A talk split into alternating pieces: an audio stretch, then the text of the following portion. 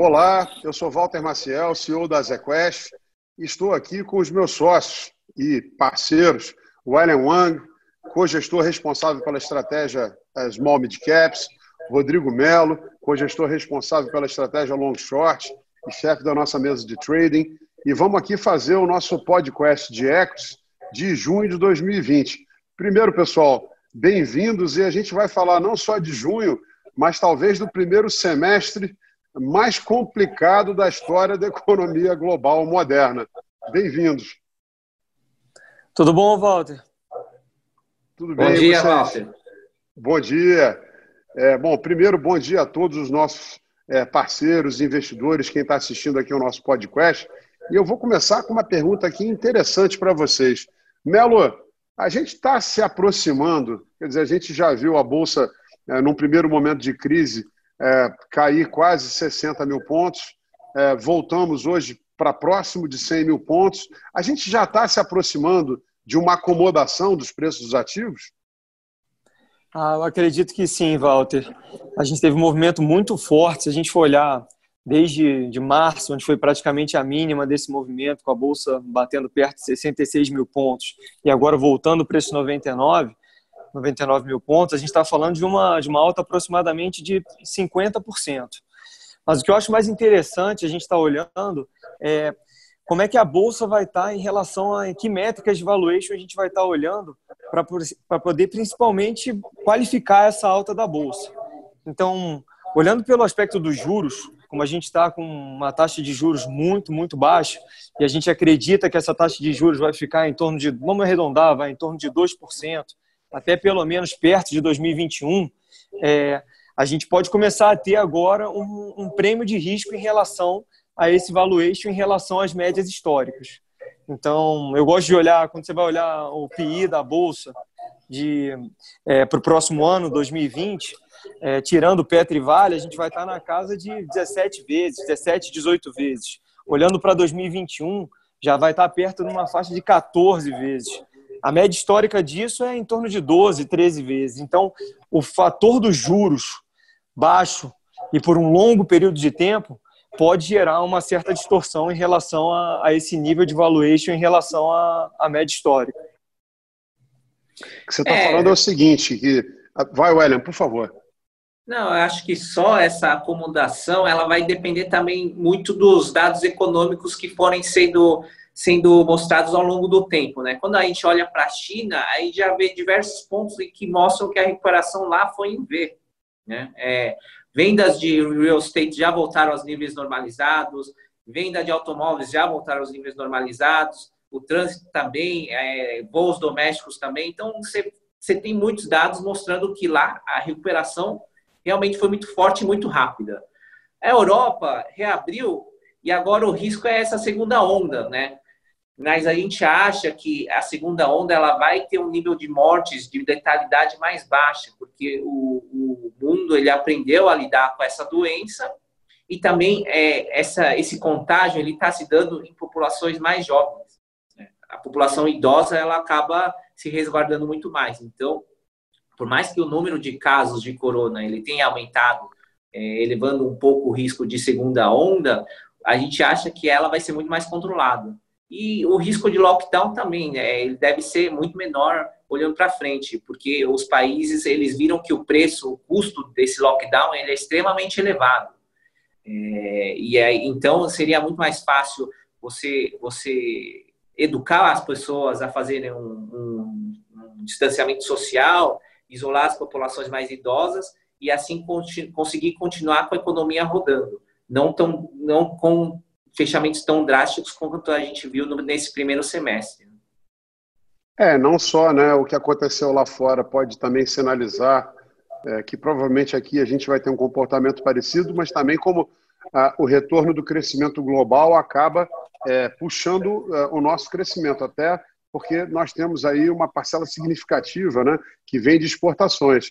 Mas tem um ponto importante do que o Melo estava comentando, que eu queria perguntar para vocês. Quando o Melo está dizendo aqui é, que a relação de preço-lucro das empresas hoje está um pouco mais alta do que a média histórica, já para é, 22 é, a coisa começa a convergir é, mais próximo da média. mas ao mesmo tempo a nova realidade de juros também significaria é, que se a gente mantivesse esses juros tão baixos por muito tempo, essa relação preço-lucro deveria ser mais elevada mesmo, não?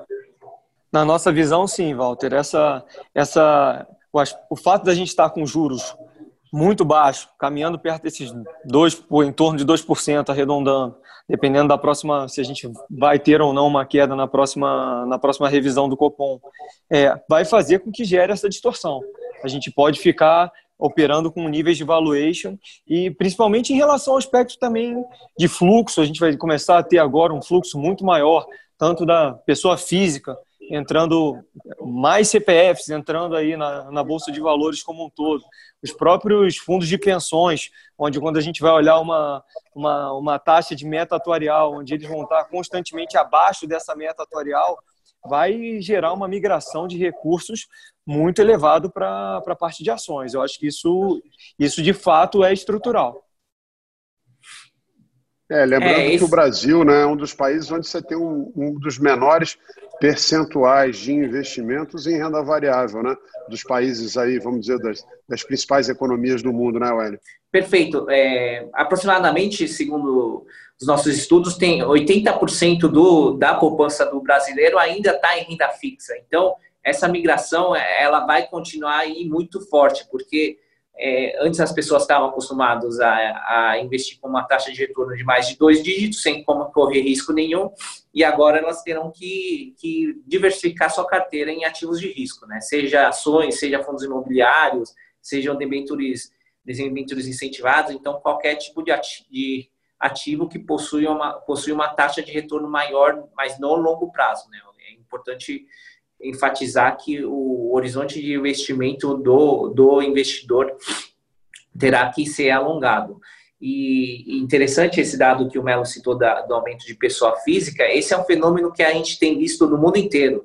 É, ele tem até um nome, tem sido chamado de é, efeito Robin Hood, né? que é, é os pequenos tirando dos, dos grandes investidores.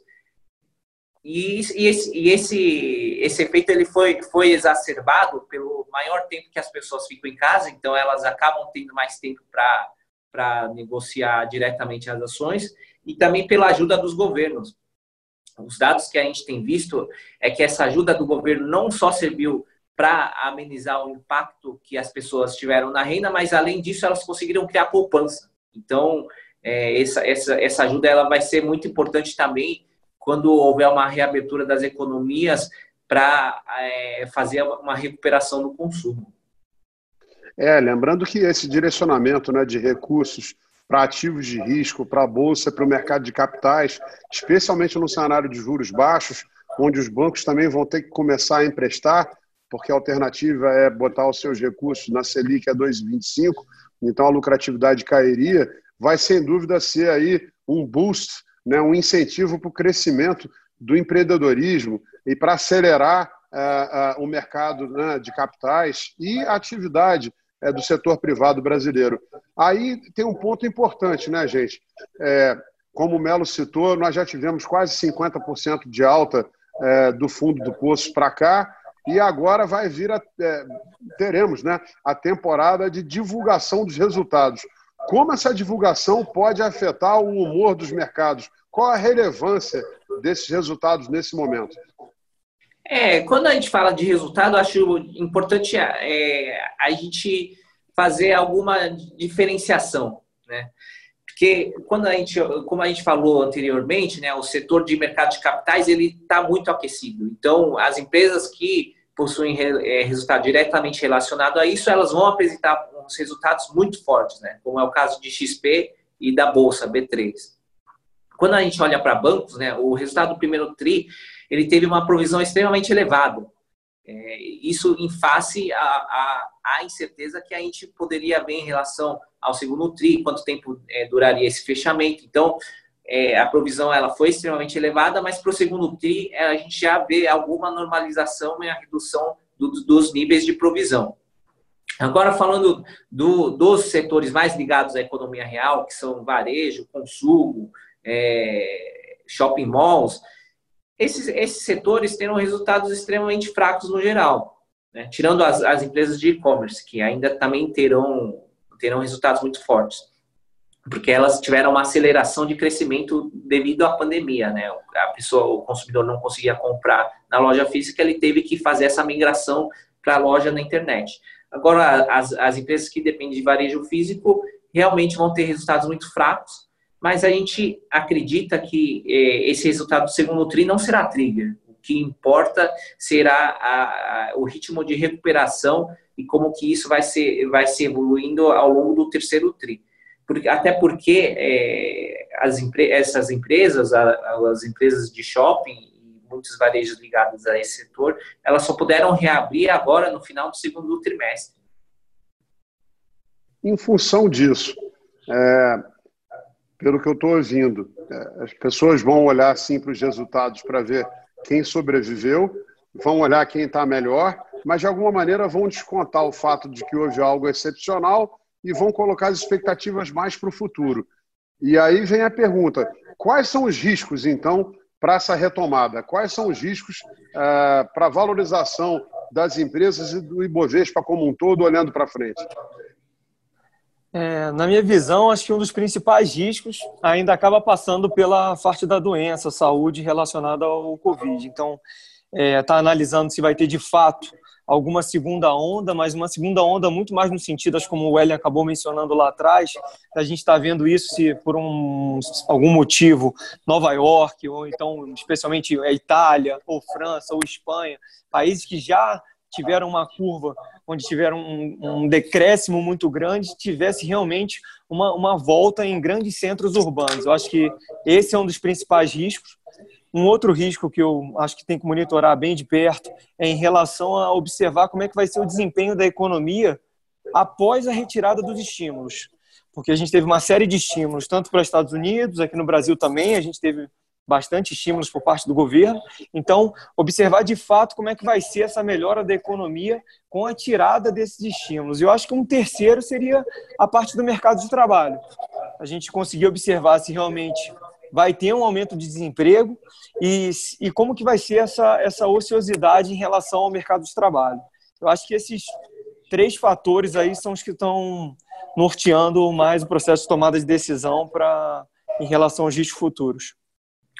É, e outro risco importante de citar é o risco de, de, eleições americanas, né? Porque governos republicanos tendem a ser melhores que governos democratas para ações, porque eles reduzem imposto, impostos e taxações para empresas e para pessoas físicas. É, e do ponto de vista do Brasil, é, há o risco político embora ele esteja bem menor atualmente, né, dado a melhor coordenação política do, do governo Bolsonaro com o Centrão. Maravilha, gente. É, queria lembrar os nossos parceiros investidores que a gente sempre fala isso: investimento é uma maratona, não é uma corrida de 100 metros. É, o nosso principal foco nesse momento de crise foi preservar o capital dos nossos investidores para que a gente possa ter essa consistência de resultados que os 15 anos do Azequest Ações, os 10 anos do Small Mid Caps e os 13 anos da estratégia uh, Long Short uh, sempre entregaram para os nossos investidores. Temos uma equipe talentosa e focada que está aqui escolhendo os melhores temas, os melhores investimentos para entregar para vocês o que vocês esperam, que é retorno consistente de longo prazo. Pessoal, muito obrigado e até o mês que vem. Obrigado. Obrigado. Um abraço. Tchau, tchau. Um abraço a todos. Fiquem bem.